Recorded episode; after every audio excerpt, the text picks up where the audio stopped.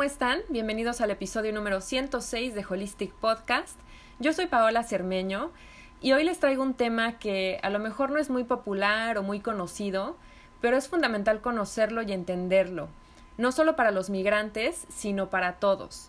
Yo creo que todos tenemos algún familiar o algún amigo viviendo en el extranjero y creo que conocer este tema nos puede ayudar a desarrollar un poco de empatía. Y bueno, el tema es duelo migratorio y qué mejor que platicar con una experta en el tema. Así que invité a mi colega Irene del Valle. Ella es psicóloga, psicoterapeuta integrativa y especialista en procesos de migración. Hola Irene, ¿cómo estás? Bienvenida. Es un gustazo compartir este espacio contigo una vez más. Hola Pau, muchísimas gracias por la invitación. Ya la verdad que nos hacía falta, ¿eh? lo teníamos pendiente. Ya hacía falta. Muchas gracias por aceptar la invitación. Irene y yo somos parte de una comunidad de Facebook de expatriadas y fue en esta comunidad donde vi un video sobre duelo migratorio que compartiste y en ese momento a mí me cayó el 20 de que yo todavía no tenía resuelto mi duelo y es entonces que decido trabajarlo en terapia y gracias a ese proceso terapéutico fue que mi vida empezó a cambiar en muchos sentidos. Por eso es que hoy quiero compartir con ustedes el trabajo de Irene que es una persona a quien admiro profundamente por su profesionalismo y por este impacto que tuvo en mi vida y en la de muchos expatriados informando, educando sobre este tema y compartiendo recursos valiosísimos. Y bueno, pues primero que nada me gustaría pedirte que te presentaras y que nos hablaras un poquito de ti, de qué te llevó a vivir en el extranjero y cómo es que empiezas a involucrarte tanto en este tema del duelo migratorio. Bueno, antes que nada, muchísimas gracias por tus palabras. La verdad que lo aprecio muchísimo. Eh, justo ese, ah, o sea, me parece, cuando tú me dices eso, digo, ay, pues mira, al menos con una persona, este deseo que yo tenía se ha cumplido, ¿no? Que es el hecho de, pues, generar conciencia de lo que yo también no sabía que tenía, O sea, porque, bueno, las dos somos psicólogas y, sabemos que hay muchas cosas que se ven en la carrera, pero yo no sé tú, pero yo jamás escuché hablar del duelo migratorio. Exacto. Entonces, bueno, pues me alegra que, que, se esté logrando el cometido. Y bueno, me presento, me, llamo Irene del Valle, soy orgullosamente mexicana igual que tú, inmigrante también, eh, yo vivo en España y psicoterapeuta. Y bueno, pues de mis motivos, yo también me encanta viajar y he emigrado dos veces, una a Argentina y otra a España. Y bueno, mis dos migraciones fueron por motivos académicos. La primera vez para hacer un diplomado porque salí de la carrera y no me sentía preparada para ver una persona y necesitaba como este extra, ¿no? Como esta especialidad que me permitiera sentir un poquito de mayor seguridad. Y la segunda, pues para hacer mi maestría, me vine para acá a España, ¿no?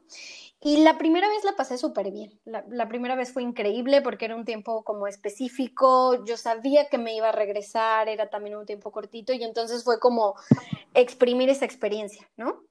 Pues la vez que me vine a España, que había más ambigüedad, que había más incertidumbre, pues ahí es en donde yo vivo también un duelo migratorio, ¿no? Y todo este proceso al, inicio yo decía, bueno, ¿qué me pasa? No? Yo no tiendo a la depresión, yo soy, yo tiendo más a la ansiedad, ¿no? ¿Por qué me estoy sintiendo como me estoy sintiendo? Y fue que empezando a leer que hay muy poquitas cosas, o al menos hasta eh, hace unos años no había tanto. Ajá.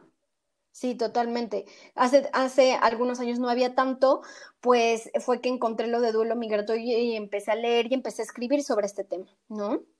Y pues eso ha sido lo que me ha hecho decidir enfocar mi terapia de una manera, eh, digámoslo, culturalmente sensible, hacer terapia culturalmente sensible, lo que se conoce también como terapia multicultural. Y pues parte de mi trabajo, aunque trabajo otros temas, ¿no? Amor propio, baja autoestima, relaciones, ¿no? soy sistémica, entonces me enfoco como en todo el tema relacional.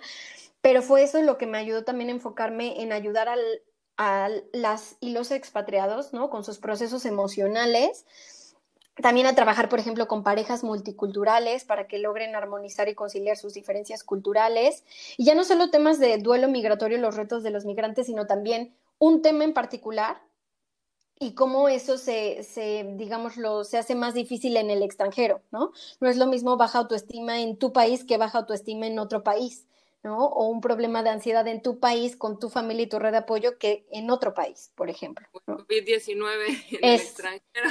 Exactamente, que ahora me tocó mucha gente, ¿no? Como de, que, o sea, el desempleo, ¿no? También hay gente que por lo de COVID se quedó sin trabajo y no es lo mismo quedarte sin trabajo cuando tienes una familia y dices, pues dejo de pagar renta y me voy a casa de mis papás o de mis hermanos o de mis primos, que cuando dices, ¿y ahora qué hago? Que estoy al otro lado del mundo, ¿no? Sin duda. Pues qué interesante esta labor tuya, Irene, y, lo recalco, eres muy profesional en tu trabajo y has desarrollado toda una serie de, de talleres, de webinars enfocados en este tema y es padrísimo porque como lo comentábamos hay muy poca literatura, eh, incluso tú revisas en, en, internet y es muy poco lo que encuentras sobre el tema, entonces me parece maravilloso lo que tú haces y pues me gustaría preguntarte, ¿qué es el duelo migratorio? Que nos ampliaras qué es el duelo migratorio y, y por qué es a veces tan difícil para los migrantes. Ok, bueno, pues el duelo migratorio es ese proceso a través del cual eh, una persona sana una pérdida. En este caso, la pérdida que se vive tras una migración, ¿no? La pérdida de esa vida que se tenía, de esas relaciones que se tenían, de esos escalones que ya se habían caminado o avanzado eh, profesionalmente, académicamente, incluso de cosas ya como el clima, ¿no? El clima al que nuestro cuerpo está acostumbrado de, la, de la cultura, de la comida, incluso, o sea, de cosas hasta como el agua con la que nos bañamos, ¿no? Nuestro, o sea, ya no solo es una, eh, digámoslo, una pérdida emocional, sino también es una pérdida física, ¿no? En general de todo eso que conocemos y habíamos construido. Y bueno, más poéticamente, o sea, a mí me gusta mucho decirlo así, el duelo migratorio es la forma en la que un corazón sana, sana una herida, ¿no? Y en este caso esa herida se genera pues tras haber elegido vivir en otro país, ¿no? Porque aunque toda elección siempre está motivada por un beneficio, una ventaja, ¿no? O sea, muchos de los que migramos decimos, bueno, me voy porque voy a tener mejor calidad de vida o porque quiero estudiar o por la experiencia o por vivir en un lugar pues más seguro con ciertos beneficios, siempre conlleva perder algo o soltar algo, ¿no? Sí, sin duda es esta pérdida de todo lo que conocíamos, ¿no? Como lo mencionaba, es la, la carrera, este, o tu eh, tu trabajo, tu familia, el sentirte como acogida en un país que es tu país, tus amigos, o sea, es, una pérdida de muchas cosas y a veces creo que no se ve, ¿no?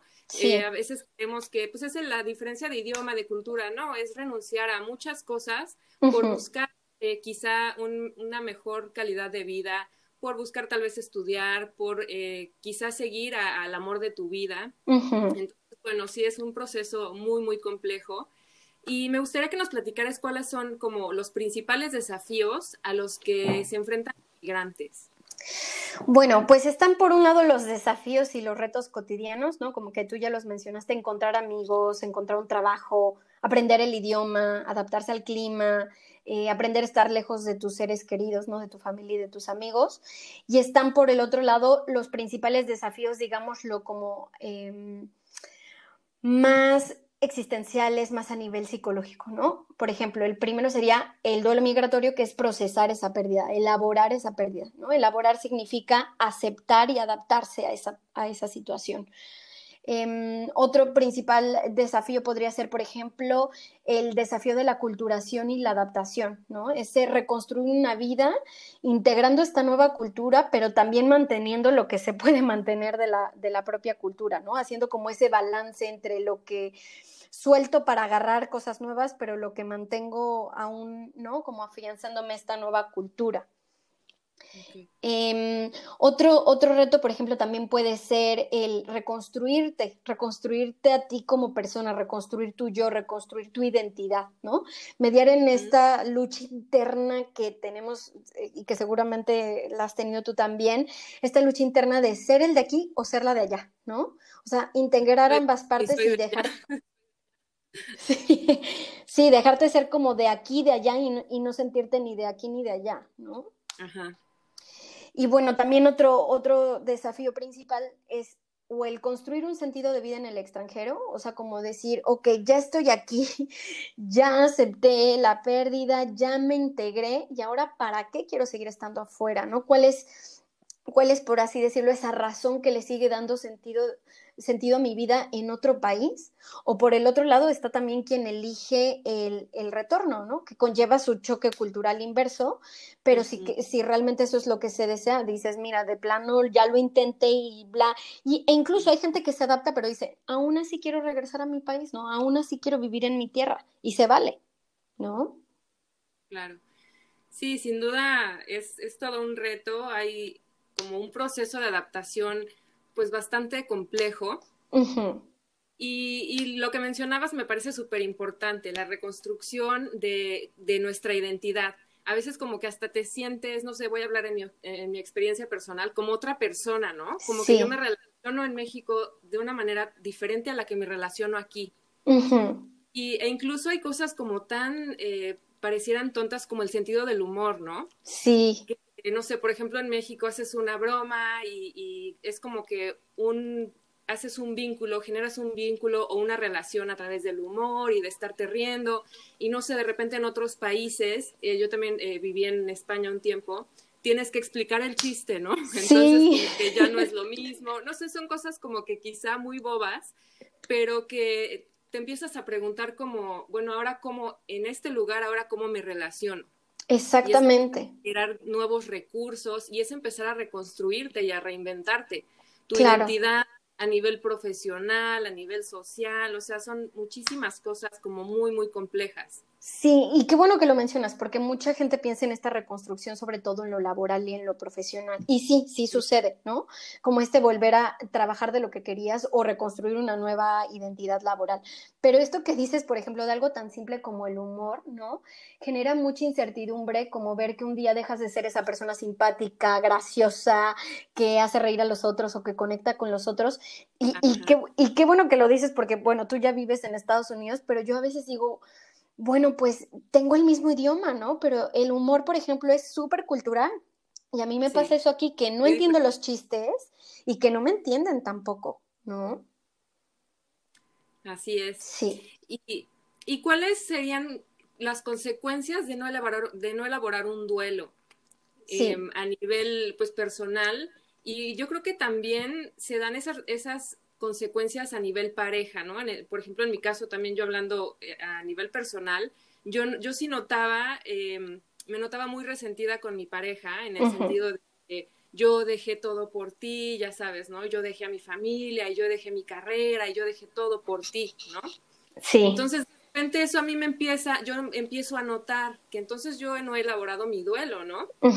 Porque está repercutiendo, por ejemplo, en mi relación de pareja, que pues él, él no, me, no me obligó, ¿no? O sea, yo decidí venirme para acá. Entonces, ¿qué otras consecuencias hay al no elaborar un duelo correctamente, un duelo migratorio?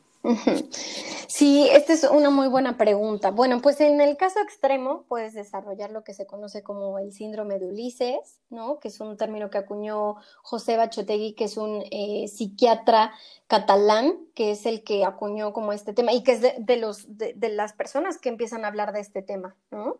O sea, es muy reciente. Entonces, bueno, ¿qué es el síndrome de Ulises? Pues es un duelo crónico, ¿no? Que ya inhabilita a las personas a estar bien y a funcionar bien en las diferentes áreas y contextos de su vida. Eso por un lado, pero eso ya en un caso muy extremo, ¿no? Pero también el duelo, pues puede eh, o sea, un, duelo no elaborado puede desembocar también en problemas, por ejemplo, de ansiedad, de depresión, de eh, baja autoestima, de, dañar tu amor propio, eh, socialmente de marginación y aislamiento, ¿no? O, de exponerse ¿no? a grupos por no sentirse solos eh, que, terminan siendo disfuncionales o dañinos, ¿no? A contextos, digámoslo, disfuncionales, ¿no? No me gusta utilizar la palabra tóxico.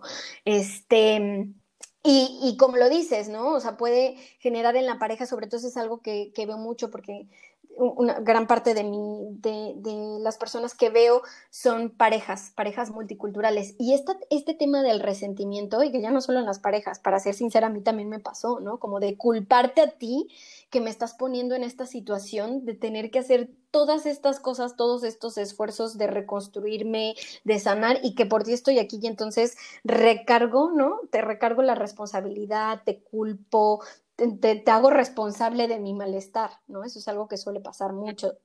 Sin duda.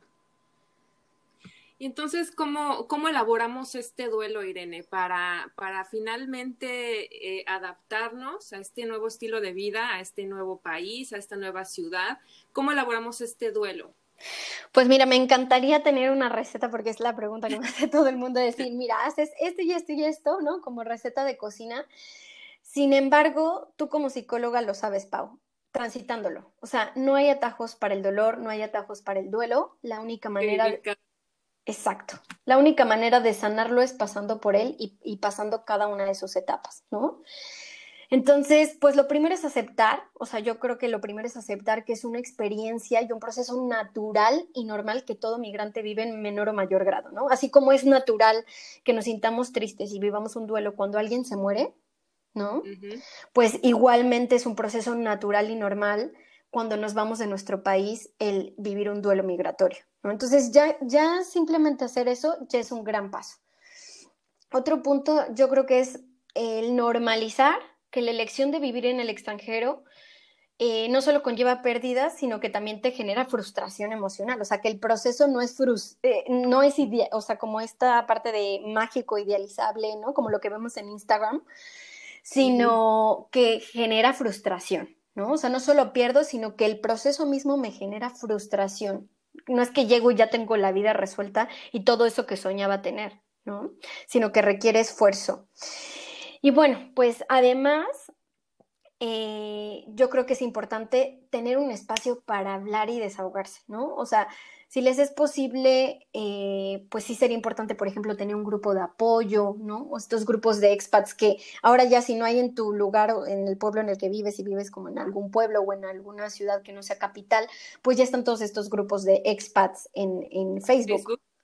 Sí, ¿no? Que son brutales, o sea, hay mexicanos en todos lados, los latinos tienden mucho a hacerlo, pero por ejemplo los españoles también tienen, yo estoy en, grupos, por ejemplo, de British in Seville, em, expats in Seville, ¿no? De angloparlantes, entonces esos grupos yo creo que son brutales, porque es como alguien que te toma de la mano y te dice, yo te hago más fácil el camino, ¿no? Yo ya sé cuál es la taquería, cuál es el, el abogado que te va a ayudar.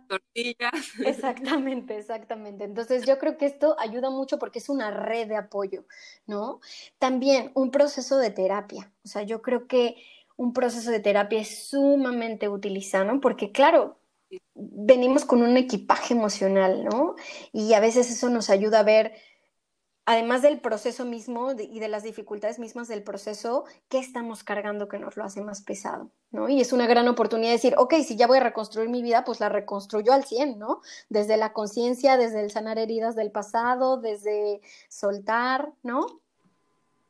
Y, pues eso, ¿no? Como el soltar y de cierta manera, pues tener un espacio en donde desahogar lo que sienten de manera útil y sana, ¿no?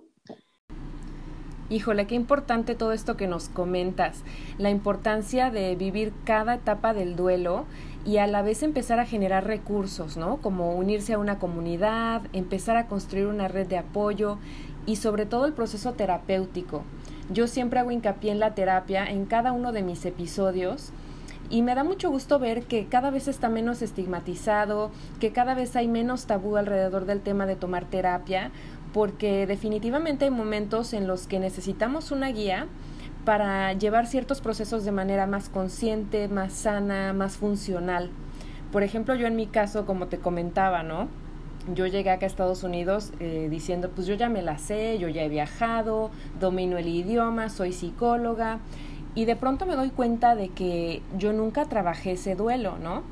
Además de que, bueno, en mi caso se juntaron otras cosas, me embaracé al mes y bueno, entonces pues me encontré en un momento en el que dije, voy a ir a terapia y voy a elaborar mi duelo. Así que no duden en acudir a terapia si se encuentran en una situación así. Sí, sí, totalmente. O sea, yo creo que la terapia, el autocuidado, ¿no? Hay muchas maneras de cuidarse que no solo son terapia, como tener esta conciencia de cuáles son tus mínimos de autocuidado, ¿no? Sí por ejemplo, tú que, eres entrenadora en mindfulness y también entrenadora física, creo que también son esas otras maneras de mantener este autocuidado, ¿no? Sí, y que es algo que también a mí me ayudó e, en este proceso, ¿no? El ejercicio y la meditación fue algo que, uff, me sirvió muchísimo a, llevar todo este proceso de una manera de una mejor manera, de una forma más sana. sí, totalmente. En esta línea, Irene, pues, ¿cuál sería la importancia de llevar este proceso de migración con conciencia? Bueno, pues muchísima, ¿no? O sea, justo como lo hablamos. ¿Por qué? Porque si un, alguien hace este proceso de, de inmigración con conciencia, puede minimizar la intensidad del duelo, ¿no? Y de los otros retos que hablamos, es decir, o sea, la persona se va a adaptar de manera más rápida, va a lograr integrarse más rápido, va a lograr aceptar la cultura a la que llega sin sentir que tiene que renunciar a sus raíces. O sea, todo el proceso va a ser muchísimo más sencillo si se migra con conciencia, si se migra con esta conciencia de lo, de lo que es el proceso y también preparando el proceso, ¿no? Hay gente que dice, ay, de repente decidirme, ok, está muy padre la aventura, pero no es lo mismo si tú llevas preparados tus papeles, sabes a dónde vas a llegar, sabes qué vas a hacer, ¿no? O sea, como toda esta preparación del proceso. Y bueno, también otra, otra ganancia es que, que la lucha interna pues no va a ser tan intensa, ¿no? Que esa persona pues va a poder entender que sí, que, que cambiará, ¿no? O sea, porque cualquier experiencia nos cambia, ¿no? Pero una migración nos cambia muchísimo, pero que, que en su esencia puede preservar todo aquello que, que, siente que le hace pues valioso o valiosa, ¿no? Como persona. O sea, porque esta es una lección, a veces sentimos que el proceso como que nos, nos lleva por donde quiere y no, uno puede elegir qué sí preserva y qué cosas no. Hay, hay algunas que mm, claramente no, ¿no? Pero, pero en esencia, en quién soy, claro que uno puede elegir. Y entonces desde este entendimiento de, ok, es una lucha interna, pero yo voy a poder lograr mediarla, eso también ayuda muchísimo, ¿no?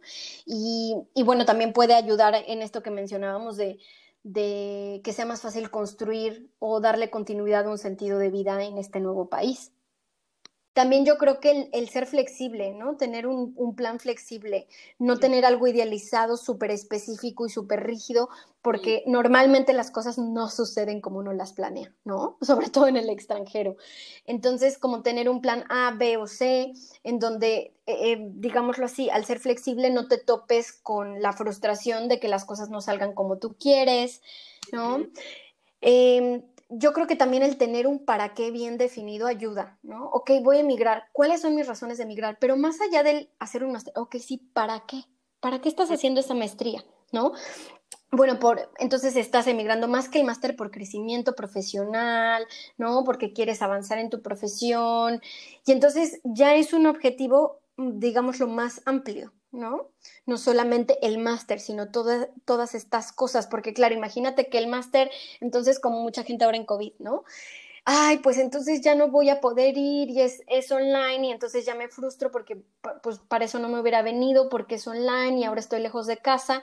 Bueno, pero querías crecer profesionalmente, ¿no? Y la experiencia te va a hacer crecer en otras áreas que tal vez no lo imaginabas o en estos retos, ¿no? Vitales.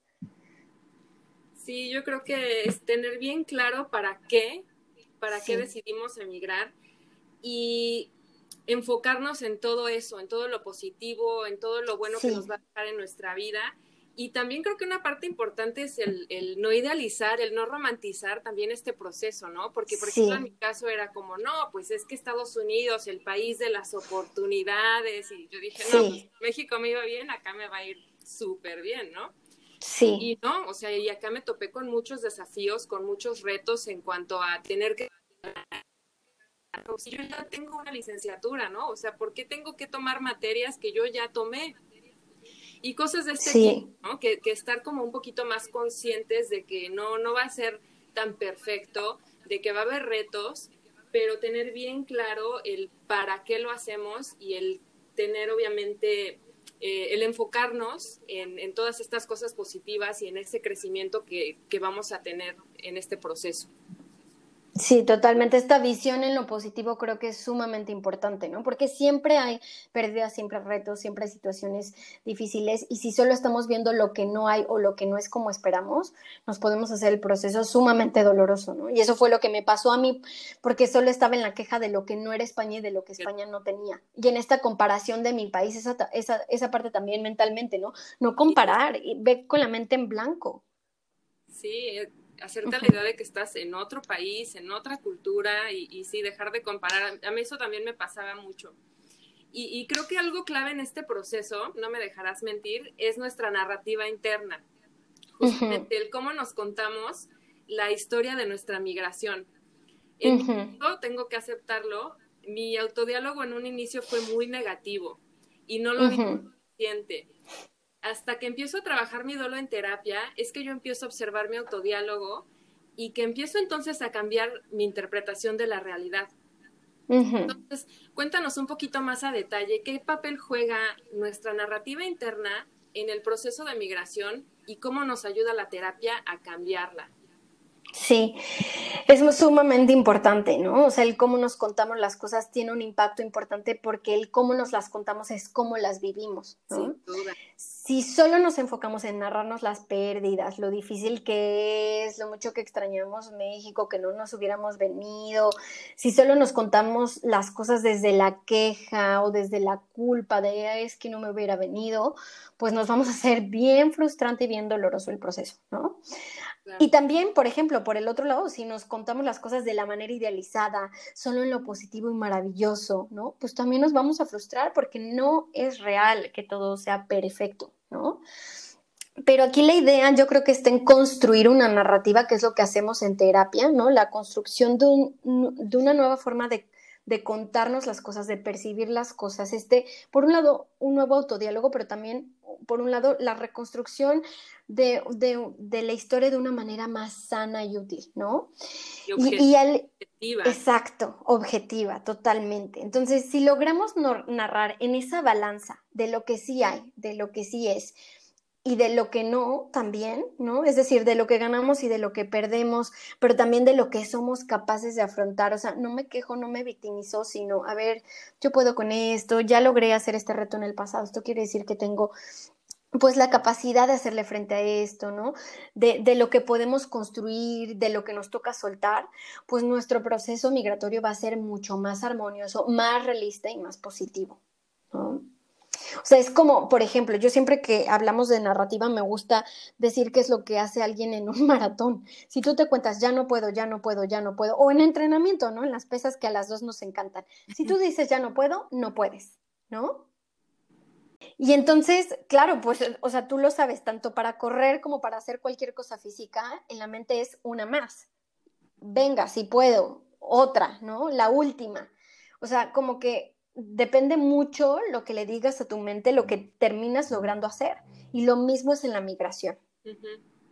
Y en cualquier proceso y en cualquier eh, experiencia, ¿no? Yo creo que algo que nos lleva al sufrimiento es justamente cómo interpretamos pues lo que nos pasa, porque un hecho es lo que es, pero es esa interpretación que le damos lo que nos va a llevar a, sufrirlo o a afrontarlo de una forma objetiva. Sí, o sea, y yo creo que es echarnos porras de forma realista, ¿no? Tampoco caer en la positividad tóxica. extremo. Sí, tipo eh, alguna mexicana que conocemos por ahí, ¿no? Sino el, ok, o sea, sí puedo, sí lo voy a lograr, ¿no? Sí me lo merezco y voy a luchar por ello. No es como de la noche a la mañana, mañana voy a amanecer con el trabajo de mis sueños, no, o sea, es una narrativa más objetiva, más positiva, más realista, que me empuja, que me impulsa a moverme adelante, ¿no? En la migración.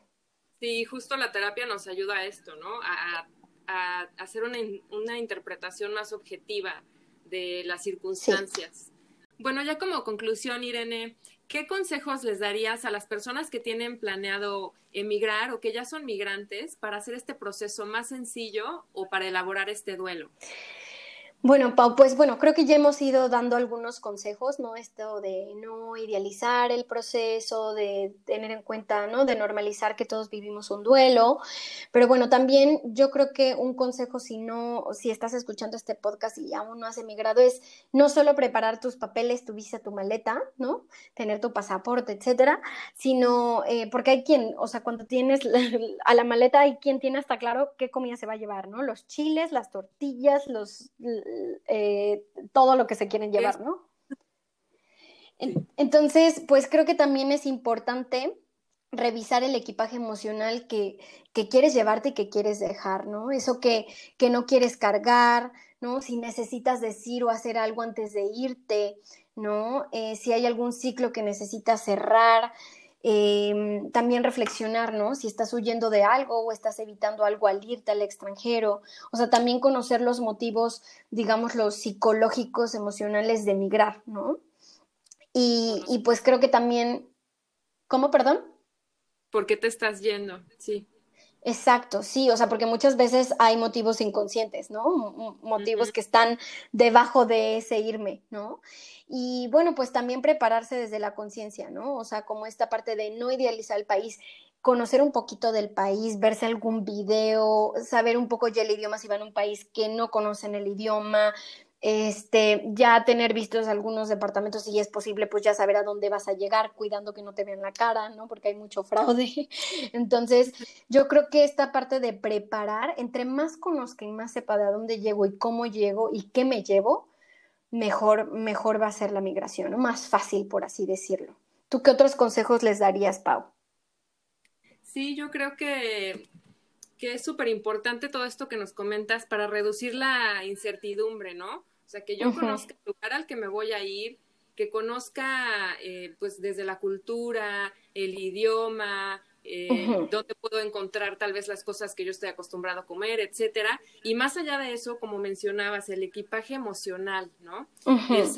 por qué me voy, para qué me voy y el entender que este empezar de cero puede ser algo muy positivo o muy negativo, dependiendo de cómo lo eh, nosotros decidamos, ¿no? Empezar de cero puede ser híjole, la magia de un nuevo comienzo, nuevas oportunidades, o puede ser desde la victimización de, pues ya dejé todo, eh, ahora tengo que empezar sin nada, ¿no? Entonces, pues eso es que, lo que yo mencionaría. Y sé que tú tienes un taller justamente para preparar. Sí, sí, tengo un taller online que se llama Migración Consciente que ahora justo está bajo coste hasta el 19 de diciembre, un día después del Día del Migrante, que es el 18. Y bueno, lo, reduje de costo a 10 euros por, por temas de COVID, ¿no? Quería que fuera accesible a todo el mundo. Es un taller en el que hablo de esta, estos retos que hablamos hace rato, aculturación, duelo migratorio, integración de la identidad, sentido de vida. Eh, tiene ejercicios, tiene meditaciones y bueno, tiene todo el objetivo que las personas que van a emigrar o que acaban de emigrar pues puedan sanar su migración, ¿no? Ahora también el, 25 de octubre hacemos un workshop solamente para mujeres inmigrantes sobre amor propio y autocompasión en el extranjero, junto con Woman Buddha Identity, que también puede, pues puede ser algo bastante útil para todos los que nos escuchan. Y bueno, pues en un... Sí, sí, sí, o sea, si quieres, adelante, ahí, ahí estamos eh, esperándote con gusto. Y bueno, pues en unos meses sale un libro que hice, ya está en el horno, ya está en la editorial, justo sobre este tema, sobre los procesos psicológicos de las personas inmigrantes. Ahí no solo profundizo en el duelo, sino también en todas estas experiencias emocionales y vivencias eh, ¿no? que vivimos eh, quienes emigramos. Y bueno, pues la editorial más o menos me ha dado fecha en diciembre, entonces pues, pues ya se los compartiré cuando esté. Ya nos compartirás, ya te tendremos por acá otra vez compartiendo sobre tu libro. Pues muchas felicidades por esto del libro. No sabía yo. Muchas felicidades, me da muchísimo gusto. Y muchas gracias por estos recursos que tienes y que ofreces.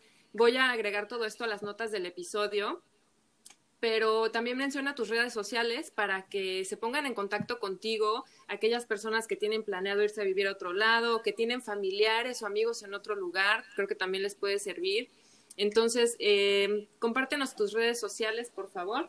Muchísimas gracias, Pau. Bueno, pues el espacio que tengo para salud mental y emocional en general lo pueden encontrar como Mentes en Equilibrio en Facebook y en YouTube y en Instagram estoy como Mentes Equilibrio, eh, además de mi página web www.mentesenequilibrio.com.